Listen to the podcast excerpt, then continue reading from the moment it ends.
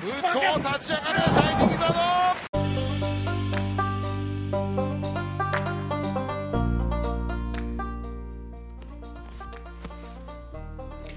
インターネットでお世話になってます。国斉藤です国斉藤のプロレスのこと。今日も始めていきましょう。国斉藤のプロレスのことはプロレスに人生を狂わされた国斉藤がモメンタム重視で独自の視点から試合の感想やお話の妄想。プロレス界の情報なんかを垂れ流す the best プロレスポッドキャスト so far です、えー、第234試合目は、えー、ノア2.12日本武道館のことレビューです。いきたいと思います。はいということでまあ待ちに待ったと言いますか。はいえー、ノアの日本武道館大会行ってまいりました。すでにあの昨日ですね、えー、プゴトライブの方であらかた、えー、語ってしまいましたがはい。あのやっぱりね当日熱が冷めてないうちにですねあの皆さんのご意見を伺いながらやり取りさせてもらったんで、えー、満足感というかお腹いっぱい感は正直個人的にはあるんですけれども、えー、一応レビューもね本編やんないとということで、えー、いきます。はい。えー、で、まあ、ちょっとこの日の流れというかを、えー、軽くちょっと振り返りたいなと思うんですけど、えー、のは日本武道館大会ですね。あのー、結局、えー、緊急事態宣言が明けず、えー、本来の試合開始時間を大幅に前倒しをして、えー、3時半か。3時半から、えー、会場4時半開始ということですごい早い興行になったんですね。ただ、あのー、良かったというかたまたまかもしれないんですけれども、えー、前日木曜日の祝日と土曜日に挟まれた金曜日ということで、えー、結構休み取るには勇気いるタイミング なんですけどまあ意外とですねお客さん出足良くて、えー、試合会場前からですねあの、会場前じゃない会場時間から武道館の周りには本当人がたくさんいました、え、グッズ売り場も長蛇の列であの、ちょっとあれですね。流行ってる感というか、えー、じわじわ来てる予感はですね、あの、予感？うん。じわじわ来てる感はですね、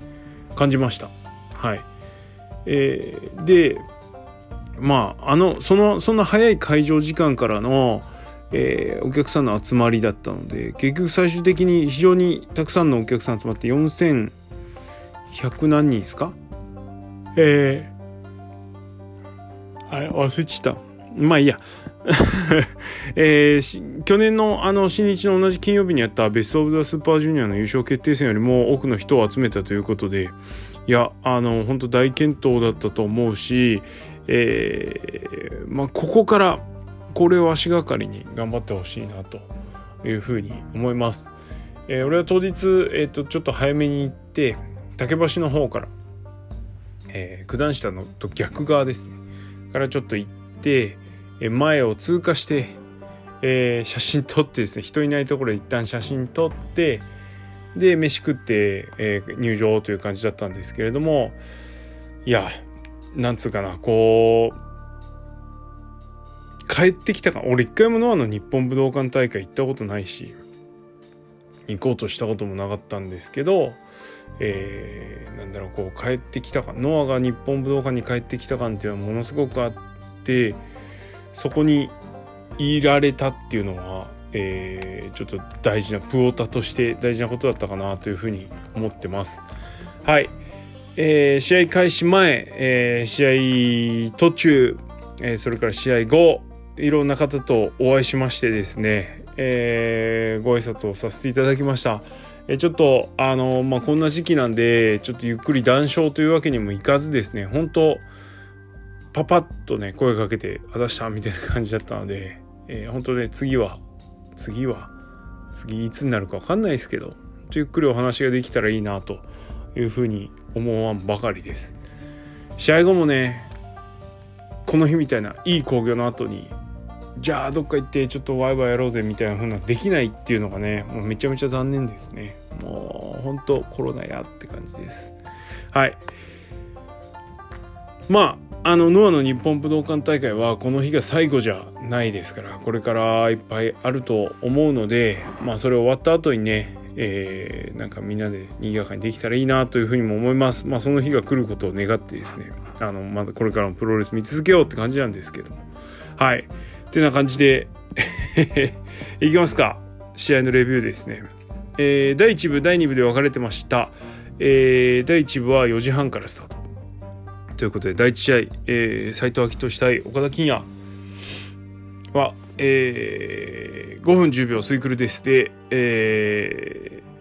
ー、斉藤明俊が勝ちました。岡田金也はノアの記念すべき日本武道館大会久々の日本武道館大会の第1試合1番手に、えー、をで入場してくるということで、えー、大役をですね担いました。えっともともとカードタッグマッチだったんですけれども、えー、カード変更正雄が出られずというこんな記念すべき大会に正雄がいない。ね、一部界隈ではですねあのもうめちゃめちゃ残念極まりないところなんですが。はい。えー、ということでカードが変更になりましてシングルマッチになったんですけどこれ結果的に良かったかなというふうには思ってます。はい。えー、ただ試合は岡田金也ちょっと悔しかったんじゃないのかなと思うぐらいですね斎藤明俊にぶちのめされちゃいました。はい。えー、まあ秋年の出来とかどうのこうのっていうよりは岡田金也本当頑張ってるし最近良くなってると思うんですけれども、えー、どうしてもこうちょっとスローというかうんチームレスじゃないかなっていうね。こう動きと動きの間とか展開と展開の間がですねちょっと間があるんですよね。うん、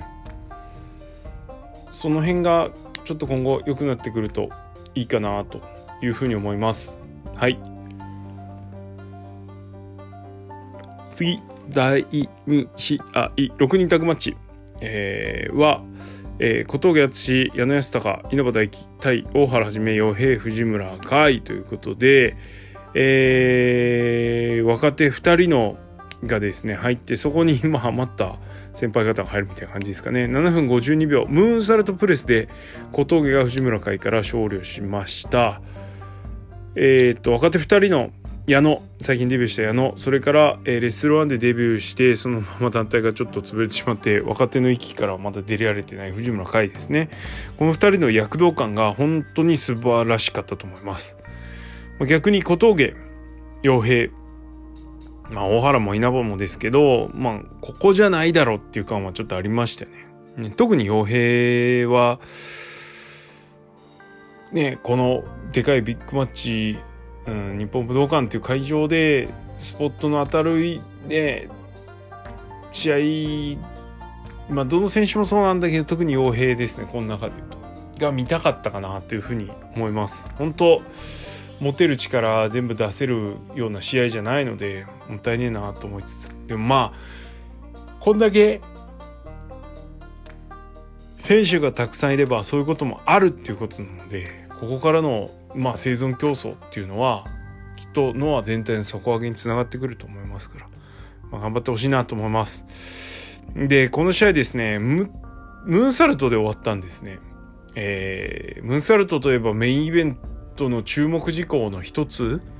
だったのでその技がここで出ちゃうんだっていうことでちょっとなんでアコ峠と思った反面ですね、まあ、逆にこの時点でまあもう今日はムーンサルトの決着はないみたいなね示唆があったのかななんて後々思ったりしてます。はい。です。はい、えー、で第3試合、えー、はタッグマチモハメド・ヨネ谷口周平、えー、新タッグですね。対、えー、望月田中将人ということで、えー、6分58秒田中将人が、えー、米からスライディング D というかスライディング DK ですね、えー、モッチーとの、えー、ツープラトンみたいな感じで、えー、決まりました。はい。まあ試合短かったんですけれどもうん持ち味は4選手とも出てたかなというふうに思います。やや谷口が引いた感はありましたけどね。はい。ま、何よりも、米の入場テーマとですね、えー、それからアフロがですね、武道館映えしてましたね。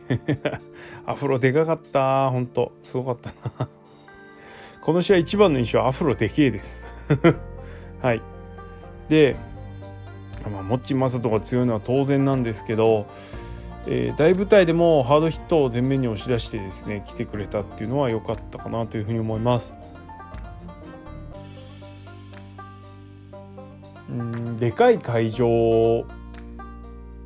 でハードヒットする必要ってあんまり正直ないじゃないですか。伝わりにくいし。でそこを切ってくるっていう選択肢もあったと思うんですけどそれをしなかったんで。逆に思いっきり持ちながらいつもよりも思いっきりこう隅々まで届けみたいなキックしてたんではい良かったです。いやこのレベルの選手がこの位置ですよ。ほんとすごいなと思うんですけどさらにすごい試合がこの後12人タッグマッチ。えー全部の杉浦桜庭藤田村上家臣野沢論外対、えーえー、と今後ですね、えー、中島北宮曽谷覇王仁を忠助、12人タッグマッチだったんですけど10分58秒杉浦が仁王から、えー、オリンピック予選スラムで、えー、勝ちました。このメンツで、えーまあ、10分11分ですよ。という短い時間。でなおかつまあということは少ない見せ場だったんですけど、えー、しっかり存在感を出せた人はやっぱりすごい人なのかなというふうに思います。そういう意味ではやっぱり杉浦君チームが役者が一枚上手だなという感はありました。はい。でまあ軸としては杉浦桜庭対、えー、北宮中島っていうところがあったと思うんですけどもその中でもやっぱり杉浦北宮の鉄板感でこの試合しっかり仕上げてきたのは良かったですね。期待しちゃいます。絶対この2人はマッチアップになるってことは何かしか今後まああるというか見据えてる部分もあると思いますしまあね本当2020年1年間あの、いろんな会場でこの2人のぶつかり合いっていうのは沸かしてきてましたから、はい、またねあの、杉浦北北宮の間でももしかしたら何がしかのストーリーがねはい。なんつうの戦車タイプの タンクタイプの2人ですから、あまだ杉浦も伝承するには早いけどね。なんかあるのかなとかちょっと思ったりしました。はい。えー、タックのタイトルはこの日組まれなかったんですけどもここ注目ですね。まああとはそうだな。あのツイートしましたけど、えー、あのシャッターチャンスね。中島の横向きのあのポーズに対して村上は縦っていうね。はい、スポット組み合わせがありましたね、はい、そこも良かったのとあとは曽谷藤田の絡みが結構熱いもんがありました。です。そんな感じかな。はい。でここで第1部終了なんですけれども第1部と第2部の間には休憩時間みたいなものがありまして、えー、30分ぐらいあったんですけど久々に休憩時間のあるプロレス良かったっすね。はい。大事。やっぱ休憩時間って。んとトイレ行く時間っていう意味でも大事なんですけど、えー、この間にねちょっとあの知り合いと声かけ合ったりっていうのが俺結構あのいいなと思う時間だったりするのではい。えー、休憩時間があるプロレス戻ってきてほしいなと思います。まあ外出た時にね、えー、ジェイク・リーがあの会場来てるのを見たりとかしたので、まあ、この日はいろんなレスラーが、えー、を会場入りする家臣だとかあとはもう単純に見に来てたあの、えー、うなぎさやかですね。国斎藤まだ見たこと一回もないですけど一押しのうなぎさやか率いる率いるじゃないですけどのあのユニット3人来てたのと、まあ、あととにかくジェイク・リーがね客席歩いてたのびっくりしたね。でかかった。はい。本当いろんなレスラーが見に来てて、えー、そのぐらい重要な大会だったんだなというふうには思ったし、うん、なんだろうな。これを目標にってわけじゃないですけど、まあ、ノアが新日を追いかけるように他の団体はノアも追いかけるみたいな感じになっていくとより盛り上がっていくかななんて思ったりしました。はいはい。で、ここから2部です。タイトルマッチになります。えー、まずは GHC ジュニアヘビー級タッグ選手権。えー、チャンピオン小川隼人対チャレンジャー杉小太郎日高育人だったんですけども13分5秒ヘッドシザーソールドで小川が小太郎からボールを奪いました。この2人で決着ついたっていうのがただでさ熱いんですけれども、まあ、なんつっても技術戦ですね。あの基本をちゃんとやる試合、えー、という感じでした。でちゃんとやってるからちゃんと見なきゃいけないんですよ、えー、まあ、ちゃんと見なきゃいけないいけないっていうとなんかネガティブな感じになっちゃいますけどあのちゃんと見られる試合というか本当にあのー、なんだろうな。俺の好きなプロレスの楽しみ方というかじっくり試合をこう没頭できるっていうのは本当いいっすね。でロープワークであのー、しっかりドロップダウンしてないと踏んじゃうよみたいなシーンがあったんですけどまあこれよくあるシーンなんですがそことかいちいち最高ですよね。はい。あのー、本当そういう基本をおろそかにしないところそれからそれをすらも逆にちょっとあの試合のムーブに取り入れてくるっていうところで本当なんかかゆいところに手が届くじゃねえんだけど、い、やいいっすよね。そのプロレス内理論というかをきっちり守ってるっていうのは素晴らしいと思います。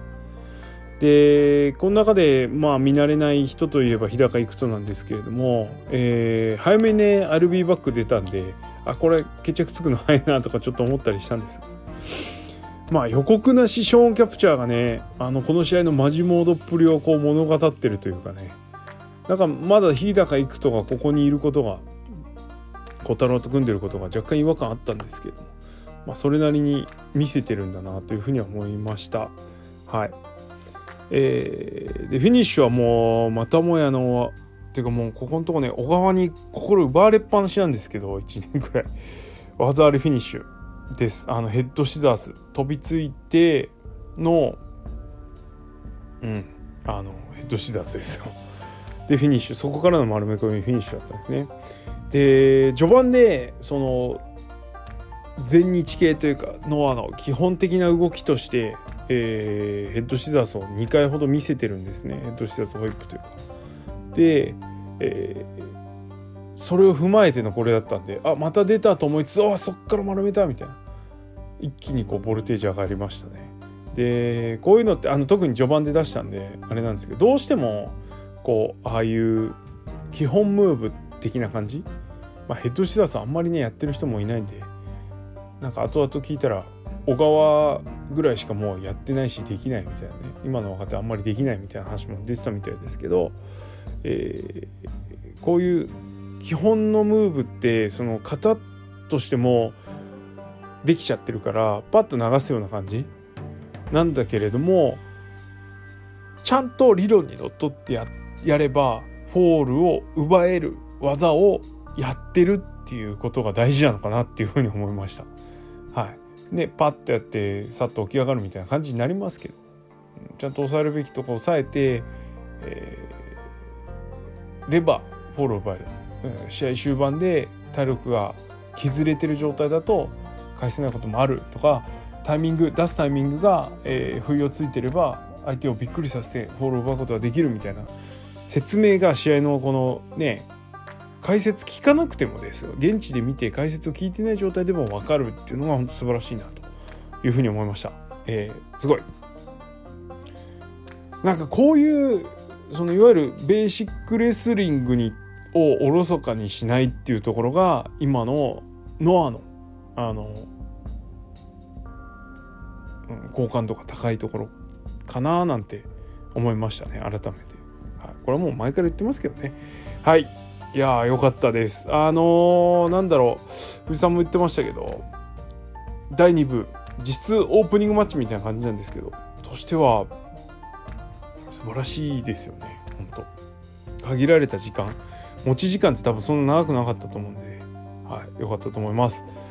でですよ。次の試合。GHC ジュニアヘビー級選手権。これなんと10分58秒。クラッシュドライバーで吉岡関が原田大輔に勝ったんですけど10分58秒っていうのがちょっと衝撃ですねやっぱり。あの試合内容が濃密だったので全くそんな短い試合だとは感じないぐらいの試合でした。はい。まあなんつうかな。あのー、ことね最近の新日本プロレスでは、えー、ジュニアの試合特に去年ですよねハイフライヤー外国人選手がほとんど来なくなってしまった状況で国内選手でなんとか賄わなきゃいけないっていうところでまあジュニアの中でそのスピードだったり飛び技だったりで見せる選手が、えー、いなくてですねヘビーとジュニアの試合の境目が、えー、なくなってる。と感じてました。それがもう顕著に現れたのが直近のタイトルマッチ IWGP ジュニアヘビーの田中翔田中翔という翔翔 VS 高橋ロムなんですけど、えー、まああの試合は俺はあのすいません。あノアのレビュー会でこういうこと言うのもなんなんですが完全に滑ったと思ってて はい。やっちまったなっていう感じだったんですけど。うん。ジュニアならではの試合を全くしないでヘビーに近い試合をやって、えー、ヘビーに匹敵するものを見せられなかったという点でちょっと滑ったなというふうに思ってます。正直ですよあの特に最近の新日のジュニア戦線っていうのはそういう傾向が強くて、えー、ジュニアならでは感がものすごく薄れてるんですね。ヘビーの試合で見せてないようなこととか、えー、っていうのもちょっと減りつつあってヘビー級の戦いでも見られるような試合をジュニアでもやってるみたいな感じなのでまあ何が言いたいかっていうとそういう意味でこの試合はすごくジュニアの試合だったなというふうに思いました。速いしねあの飛び技もあったし何よりもですねジュニアならではのスピード感がすごかった。です。でそこから来るですね力強さっていうのを見せてたので、えー、本当あのいい素晴らしく良いジュニアの試合だったというふうに思います。なんかこれぞジュニアだなって思いましたよ。はいまあいろいろあったんですけど原田がねよく最近見せるというか前からそう見せますが高角度前方回転美固めですね。あれはですね本当いいなと思うんですけどあれねあのちょっとおじさん世代ですね。あの筋肉マン世代でなおかつあのロビンマスク好きとしてはですね もうあの技は恐怖の対象でしかないんですよ。はい。ジョージオリンピックでロビンがあの筋肉マンにうっかり負けてしまった技なんですけどあれね出るとねあの技の美しさもさることながらですねやべえ俺の中ですげえデンジャラス技なんですよもうあれ。なんで本当ドキッとします。えー、原田綺麗に決めてましたこの試合もね。はい。であのプレビューでも言った通り吉岡聖輝。まあ原田も大概キレッキレでしたけど吉岡聖輝もキレッキレでしたね。はいキックを走ってたし、えー、バズソーキックの切れ味が特に半端じゃなかったなと。はい。今あのもしかしたらそうだな。ちょっとバズソーのバズソーって変な話。嘘技じゃないですか。こんなこと言っちゃうとまたあれなんですけど。ねあれ本当にやったらもう一発で終わる技なわけじゃないですか。バズソーキックって頭を思いっきり蹴ってるわけだから。でも終わんないでしょ。えー、っていう意味で嘘技なんですけど俺の中では。なんだけどそれをそうじゃなくすインパクトをしっかり持ってこれてたなと。当たりてる感じとかね。はい。すごかったです。マジで。あれは切れ味のなせる技でしょ。スピード感なせる技だなというふうに思いました。はい。えー、っとそれからそうだな、うん、いろいろあったんですけどほんと短い間に、えー、フィニッシュですね。あのクラッシュドライバー。スタイルズクラッシュの体勢から前に倒れないでそのまま下に落とすっていうデンジャラス技なんですがそれ以上にですねその技の前に、えー、なんと吉岡がレボルシオンを決めるって石森大治のかつてのフィニッシュホールドですねメイドインジャパンみたいな体勢でメイドインジャパンって自分の前で相手くるんと回すじゃないですか、えー、じゃなくてあれをあの体勢から自分が横に流れてエメラルドフロージョンみたいな形を落とすのがレボルシオンなんですね。はい。えー、そうだな。うんちょっと違うんだけど厳密には。まあ高木がメイドインジャパンがライガーボムみたいな感じ正面のライガーボムみたいな感じ、まあ、本当はギロチンドロップ入ってるんですけど 細かいね。技になるとちょっとうるさくなっちゃうんですいませんね。で、えー、前で落とすじゃないですか。えっ、と、吉岡は体を自分の左側で回して、あの、MF ローみたいな感じでね、体を流す感じなんですけど、はい。久々に出た技だったんでインパクト十分でしたね。石森にもね、あの技新日やってほしいんだけど、なんかもうやんないっぽいから、あれですけど、はい。もうインパクト十分の勝ちっぷりでしたよ。ね、原田が新しい入場テーマビッグマッチバージョンみたいなねすげえかっけえバージョンで入場してきたんでこれやべえと思ったんですけどそんな原田を倒してしまったのでいいですね吉岡聖輝はあの名刺代わりの試合になったかなと、えー、1年ぐらい経つんですかねのは来てからで所属契約も交わしたみたいなんでこっから吉岡聖輝エラー始まってもいいんじゃないのって思います。はいいい試合でした。次タッグマッチ、えー、メインと並ぶ注目試合ですね。丸藤秋山組対、えー、清宮稲村組でした、えー、18分12秒、えー、清宮が、えー、丸藤をタイガースープレックスで倒したんですけれどもいや何よりもこの試合は、えー、ノアの歴史対、えー、ノアの未来みたいな感じ。えー、丸藤秋山が、えー、先輩としてですねガンガン圧をかけてくる試合ですね。ちょっと意地悪で家庭秋山ですね。なったんですけどまあもうそりゃそうだよなみたいな。って思わざるを得ないですね。体のでかさ。そしてオーラですね。がすごかったなというふうに思います。でそんな秋山に対して稲村はぶつかり合いで負けてなかったし、うん、清宮も、うん、打撃はねどうしても軽いんでね体重もそんな秋山と比べると線も細いからえー、封殺されつつもあの技術で負けないところを見せたっ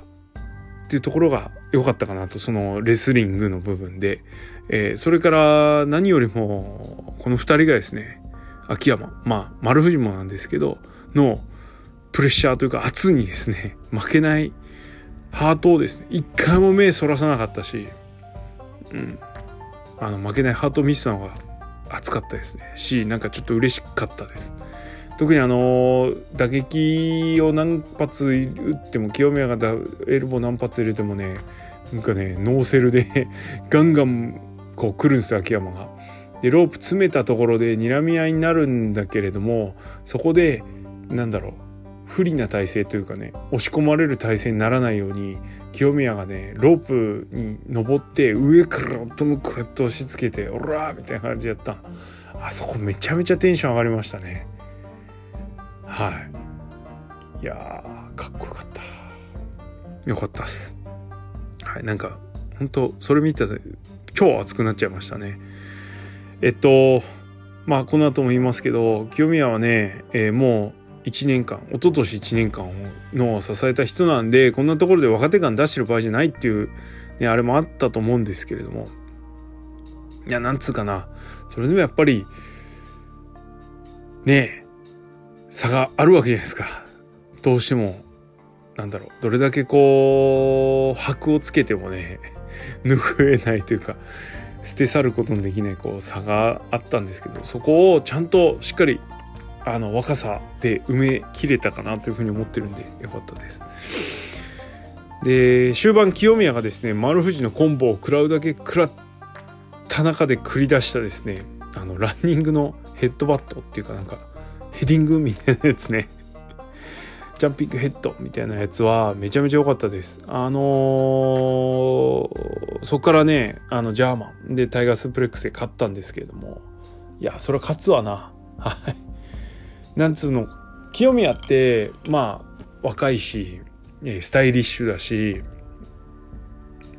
レスリングスタイルもスマート寄りの感じじゃないですか。なんだけど、こういうハートこの試合で見せてくれたハートとかね、あと急にこんなヘッドバットやったりとかね もうもう無鉄砲極まりねえっすよあのヘッドバットも。うん、なんですけど、まあ、そんな姿を見ちゃうとちょっといいなってういう一面持ってると素晴らしいんじゃないのって思っちゃいますけどね。はい。でねまた勝ってめちゃめちゃ嬉しそうなんですよ清宮が。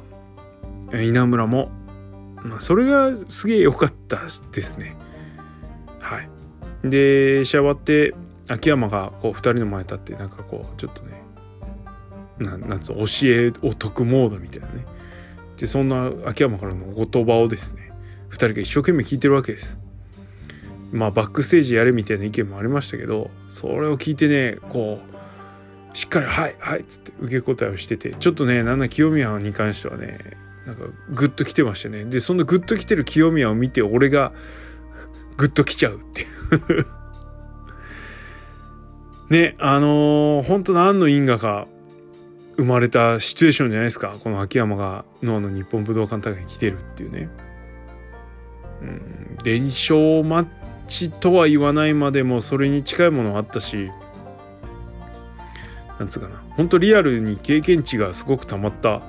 ね、稲村清宮からしたらたまった大会だったと大会じゃない試合だったと思うので本当あのー、なんかそのね、うん、本当だったらバックステージやってることなのかもしれないけどなんかこの試合であのシーンがあったからこの清宮稲村っていうのは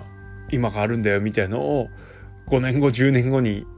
言える瞬間を見れたっていうのはすごく良かったなと思うし。いやほんとねなんつうかな。ちょっとね自分の仕事もこう若い人たちに教えを説くっていうね。いやその業務としてというよりはもうちょっとそのまあちょ今言ったらあれっすわ。あのコーチと生徒の関係なんですよ。うん。でこう力をつけてきた人たち、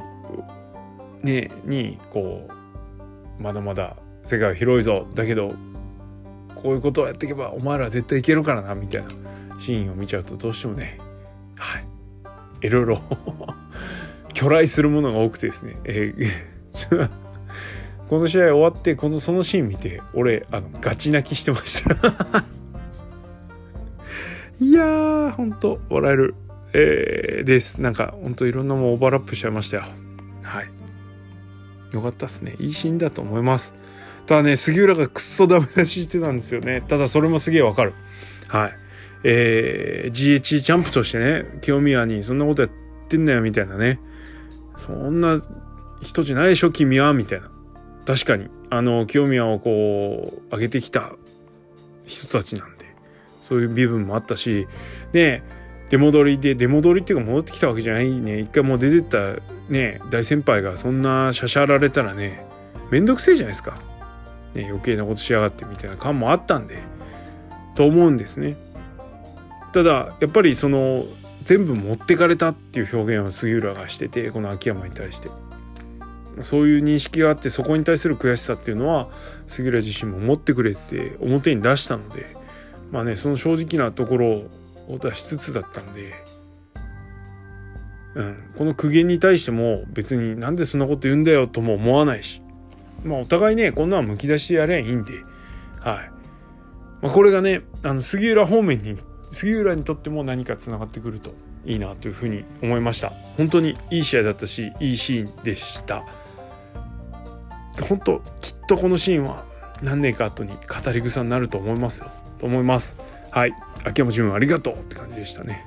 えー、あと、丸藤オツです。いや、ちょっとね、丸藤がこういう立場になってきてるっていうのもね、なんか、あれですね。あれですよね。はい。はい。えー、で、セミファイナル GHE ナショナル選手権、えー、です。いや緊張感超ありましたね。あのー、10分10秒。短かったです。あまあまあ、おおむねそんな感じだろうなと思ってましたけど、ドラゴンスープレックスホールドで KO が船木から勝ちました。はい。えー、この試合が引っ張ってきた緊張感、持ってきた、見せた緊張感っていうのは船木正勝によるところがかなり大きいと思うんですけれども、こういう試合、本当いいと思います。えー、ノアの、うん、バリエーションの豊富さ。うん、ノアっていうこうパッケージとしてね試合を見に来た時にこういう試合もあるよっていうのがあるっていうのはいいことだと思います。はい。えー、まあいわゆるその U っぽいねちょっと格闘プロレスな感じで試合は始まるん。ですけれども出だしにこう探り合いの中でミドルでねなん。かすげえ音するす超すごいミドルが一発入るん。ですよクリーンヒットじゃなくてガードするん。ですけどまああれで立ち技のイニシアチブは 剣王が握ったなとあいうふうに思いました。ただまあ船木はもう元元パンクラシストですから ね寝かせてそこからね封殺するっていう戦法に切り替えてきたなという感じでまあ寝かせるとね強い強すぎますっていう感じでした。剣王あんまり対応できてなかったなという感じです。はい。でねこの短い試合時間にねなんとあのフットスタンプが出るんですね。PFS が。はい。まあなんですけどまあ当然船木食らわないし。最近このフットスタンプが失敗した後ねよくフットスタンプってこうノーリスクだからあかんみたいな話が出るんですけど最近ねフットスタンプねリスクあるんですよ。はい。特に剣王。あの着地した時のねあの硬直時間があるんですね。格ゲーみたいになっちゃいますけど。技出した後の硬直みたいな。そこをね結構狙われることが多くて、えー、この日はですねあの着地した瞬間に 船木にですね首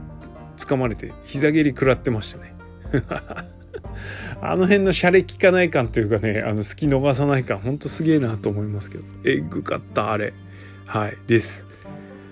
ただ結局勝負はですねあの分かれ目は立ち技になりました。まあ剣王がイニシアチブ取ってた立ち技ですね張り手合戦みたいな感じでえ船木もね負けないというかちょっとねムッとしちゃうのか分かんないですけどあの一発いいの食らうと同じ技で返すんですよね船木。でそれ前哨戦からそうでで張り手合戦で、ね、こうまあ小手合戦じゃないですよね張り手合戦でタイミング制した剣王がハイキック一発入れると。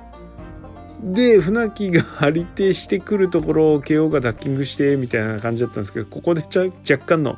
ノッキングを起こしてしまいましてちょっとあそこもったいなかったですねあのリアリティラインが崩れた瞬間だったんでちょっともったいなかったですあそこは。まあただそこからあの、船木の小手をかわして、えー、ジャーマンに行くところ船木がこうバック取られ返しのエルボーに行ったところを、えー、しっかりドラゴンでフルネルソンで捕まえて腕捕まえて、えドラゴンスープレックスという形で決着でした。まあ、描いた絵はすごく綺麗だったですね本当に。はい、悪くなかったと思います。ただちょっと実行力がね最後のとこで なかったかなっていう感じですけどはいでもいや俺はいい試合だったというかはい面白い試合だったと思います本当剣王ちょっと大変そうですけどね防衛戦。頑張ってほしいです。はい。でここであのー、ね武道館旗艦を掲げた剣王がですねちゃんと謝辞をですね述べました。クソ野郎どもへ謝辞を述べてました。それから業界1位を目指すね初心表明もね剣王がしましたよ。まあオピニオンリーダーじゃないけれどもうん剣王は剣王なりに脳を引っ張ってくれてるので、まあ、正直ね業界1位っていうのはかなり高い壁だし厳しいと思うけど頑張れよって思えるように思えたのではい本当頑張ってほしいと思いますはいです。まあ、ある意味ここのマイクがね武道館の締めだったんだなっていう感じはありました終わってみたら。はい。ということで、えー、もうすでにですね38分。いけっかな。いけるとこまでいっちゃいましょう。はい、えー、メインイベント GH ヘビー級選手権、えー、です。29分32秒。はあフランケンシュタイナーで武藤敬司が勝利新チャンピオンになるということで。いやすごい試合でした。本当にすごかった。はい。です。5分エラー終了。無念ですけれども、まあ、これまであのー、なんだろう相手の技をね受けまくってで耐えて耐えてそれでなおかつそれを上回る姿をねこう防衛戦で見せてきたわけですよゴーくんは。この5億円エラーっていうそういう試合だったんですね。でただこの試合はそうじゃなかった。一点攻めるマンだったんですよね最初から。でちょっといつもの5億じゃないというかこれじゃない感は出だしからあってあやべえなって思ったんですけど。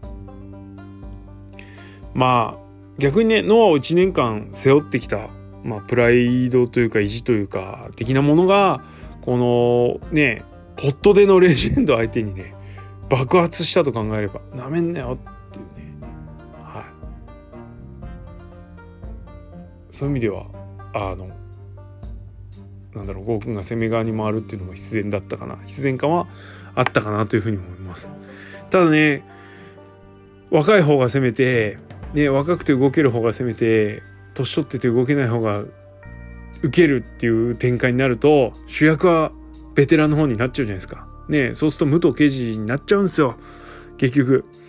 で武藤がね耐えてピンポイントでドラスクとかデクドロップをこう差し込んでいくからですねはいまあもうどんどん無藤ワールドになっていくというか,、ね、なんか着実にダメージを与えていくのが本当さすが、うん、レスリングマスターというかねいう感じでしたよね。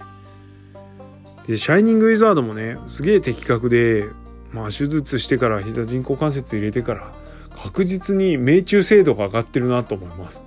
はい。あのー、まあ多分ムーンサルト封印前後は本当やばい状態だったのでシャイニングウィザードねあの高さですら上がってねえよみたいな状態だったんですけどこの試合は全然そんなことなかったですね。もうまあシャイニングウィザード決着はプゴトトトの方で誰も予想してなかったんですけど結局ねフィニッシュになってもおかしくないぐらいの一発を放ってたな一発というかね命中精度というか威力を持ってたなというふうに思いました。で結局29分でしょ？まあね乗っかんねえって言ってた有酸素プロレスで武藤刑事が乗っかったっていうのがすごいなまあね塩崎が引き込むって言ってたんで、まあ、そういう意味では塩崎はしっかり引き込めてたなというふうに思うしノアの戦いの中に武藤が入っていけたのがすげえなと思いました。まあ無党的にはペースじゃないのかもしれないけれどもそれで無党ワールドに染め切ったっていうのすごいなというとこですよね。で普段だったらグランド封殺して グランドで封殺してね美味しいとこ持ってっちゃうスタイルじゃないですか武藤って。でも今回ってまあうんまあねそうだな。動けないなりのっていうエクスキューズ的なものはついちゃうかもしれないんですけど武藤は完全に GHC の戦い有酸素プロレスをやっちゃいましたよね。乗り切った。でゴーフラッシャーもリミットブレイクもねゴーワンラリアットにいたっては56発でしょ？食らってたし。しかもムーンサルトまで食らっちゃうね。すげえなっていうね。でさらにそこにね エメフロやり返してでムーンサルト未遂でね会場を一気にこう武藤の世界にしちゃうっていう本当恐ろしい男ですよ。ある意味塩崎を応援してた序盤というかあの試合前開始前というか試合前でですねもう完全にあの嫌な予感が大的中したんですけどけど武藤の手のひらの上に乗ってる心地よさもあったというかいう感じです。はいいやすごかったですね。でねあのムーンサルトじゃ負けねえよっていう意地を見せたっていうところ、えー、で最後はねゴーワンラリアットを何発もこう食らいながらねあの耐えてフランケンシュタイナーを決めやすいシチュエーションに持っていってるっていうところがやっぱりすげえなというふうに思いました。あのー、その場のゴーワンラリアットっていうのもねあのゴーくんやったんで、えー、その意味そそのゴーくん視点からいくとそれだよっていうねあの絶対食らわないじゃないですか武藤のカウンターを。なんでそれでいいんだよと思ったんですけど。ただやっぱりね試合終盤あのとどめを刺すにはやっぱ助走が必要ではい。で一発耐えたんですよ。武藤最後。でよっしゃじゃあとどめ行くわっつってゴーくんが走ったとこでフランケンションもうねゴーくん走るたんびにやめてと思ってたんですけどはい。見事フランケンで切って取ると。かっこよかったっすね。あの見えの切り方。そしてあのちゃっかり喉を押さえてるっていうね。あそこあの喉押さえの説得力よ。まあ、かつてはねフランケンシュタイナーで顔を押さえてね視界を塞いで抑え込むっていうのをやってたんですけど。まああれは孫うことなき裏からなんじゃないです。フランケンシュタイナーです。ね足丸め込まないしっていう感じなんですか？あのもう武藤ねあのいわゆるあのフランケンのフィニッシュの形で多分膝曲がんないのかな？と思うんだけどもあの乗っかり方はねもうまさに俺の大好きな血染めのフランケン隊長の線のね乗っかり方とオーバーラップするものあったし、はい、意地を感じましたね。絶対これで終わりにしてやるっていうね、はい、でねこう勝ってやりきった武藤とやっちまったって顔してるゴーくんをねこうアベマのカメラがちゃんと捉えてるんですよ。あのコントラストは素晴らしかったですね。あのカメラ表情を捉えたカメラワークっていうのはあの何？何年前 ?1 年？2年前？2018年の年末のあの新日本プロレス後楽園大会、えー、いぶしのスーパーフランケンを、えー、着地したオスプレイのねあのカメラあったじゃないですか。いぶしがゆっくり振り返ると立ってるオスプレイみたいなね。あのカメラワークですよね。表情カメラワークのあのに匹敵するぐらいのすごかった。もういぶしオスプレイ超えましたよ本当に。という感じです。はい。まあ、ゴーくん負けちゃったんですけど、うん、まあ、最高のね、プロレスを提供してくれたゴーくんエラーは、本当ありがとうって感じだったし、まあ、いつかはね、終わるんで、まあ、そういう意味では悪くない終わり方だったかもしれない。だから他の誰かに、ノアを上書きされるよりは、ね、よかったのかな。いや、どうなんかわかんねえ。わかんねえけど。まあでも武藤が勝ったことに全く意義ないしなんでちょっと悔しさ反面嬉しさ反面みたいなとこですかねで最後あの武藤がベルト巻いてる時に清宮が入ってきてはい。ねで最後もうそのままはけるんですよ。ぼかして悔しさをにじませるゴーくん。でベルト巻いてね花道を堂々と下がっていく武藤でしょ？でそれを最後まで見続ける清宮っていうコントラスト。まあ、言葉はいらなかったですねあそこにね。まああのケツカッチンだったんで。マイクやってる暇なかったからみんなはけただけなのかもしんないですけど、まあ、そこで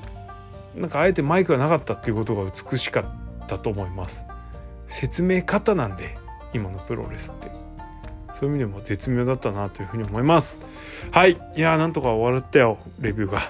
はい。で、プゴトトトはですね、坂上たまろまなちゃんがですね、見事的中し上がりまして、試合終わった後、お前なんてことしてくれたんだと思ったんですけど、すげえなって 思いました。はい。あの、本人ね、当てた本人はこれにえらく感動してですね、号泣してたらしいんで、よかったと思います。はい。本当にいいフィニッシュでした。はい。えー、んな感じで、あの、日本武道会の期間はですね、あの、心地よい続くで終わりましたはいいい本当いい大会でしたで武藤が勝ってね勝った瞬間からなり続けてたホールドアウトが1曲分でスパッと終わったところでねあの工具がちょうど終わったんです。バチッと終わったんですけど、まあ、その終わった瞬間にお客さんがこう万来の拍手でこうね武藤のホールドアウトで「でんでんでん」で終わって場内がパッと明るくなったところでお客さんパチパチパチってみんな拍手する。いやもう 大成功って感じでしょ。ねえ証明ですよあれが。本当いい大会でした。えー、ここまで本当ねノアいろいろ苦労してきたと思うんですけれどもこういう形で一つまとめができてなおかつ続きが見せれたということで本当にいい興行でしたよはいありがとうございましたって感じです。はい、えー、質問箱もいただいてますが、ちょっと別で紹介をさせていただきたいと思います。あのー、エクストラっていう感じでね、えー、もう長くなっちゃってますんで、はい。えー、これで次のビッグマッチは多分3.7の横浜武道館大会ということになると思います。えー、清宮武藤、それから、えー、GH ナショナルは防衛果たした、えー、金のところに、俺の夢だったんだよ。と かでわけわかんねナショナルに挑戦。家臣剣道家臣ですね。でもうすでに決まってる、えー、GG タッグ。桜庭杉浦対、えー、北宮中島でしょ？で GH ジュニアに誰が来るかは注目だしそれから GH ジュニアタッグもねまだまだ落ち着いてないですからほんと見どころこれからもたっぷりやしまずはやっぱりね武藤を誰から取り戻すかでしょ それから剣王の防衛ロードほんと大変です。桜庭船木過信ですよ。いやすごいな偉いな剣王。ほんと偉いと思うマジで。はいっていうな感じでノアこれからも目が離せません。いやー楽しみですね。はいえー、ここの中から埋もれないようにするっていうのは本当大変だし次のスターは誰になるかっていうところも注目でしょう。はいということでノア2.12日本武道館大会素晴らしい興行でした。武藤敬司またねプロレスファンの心に突き刺さる瞬間っていうのを残しましたね武藤のフランケンって言ったら、ね、やっぱりどうしても中村戦が語り草になってるんですけどもまあおそらく武藤のフランケンと言ったらこの試合を思い浮かべる方がこれからは多くなるのかなという感じですよ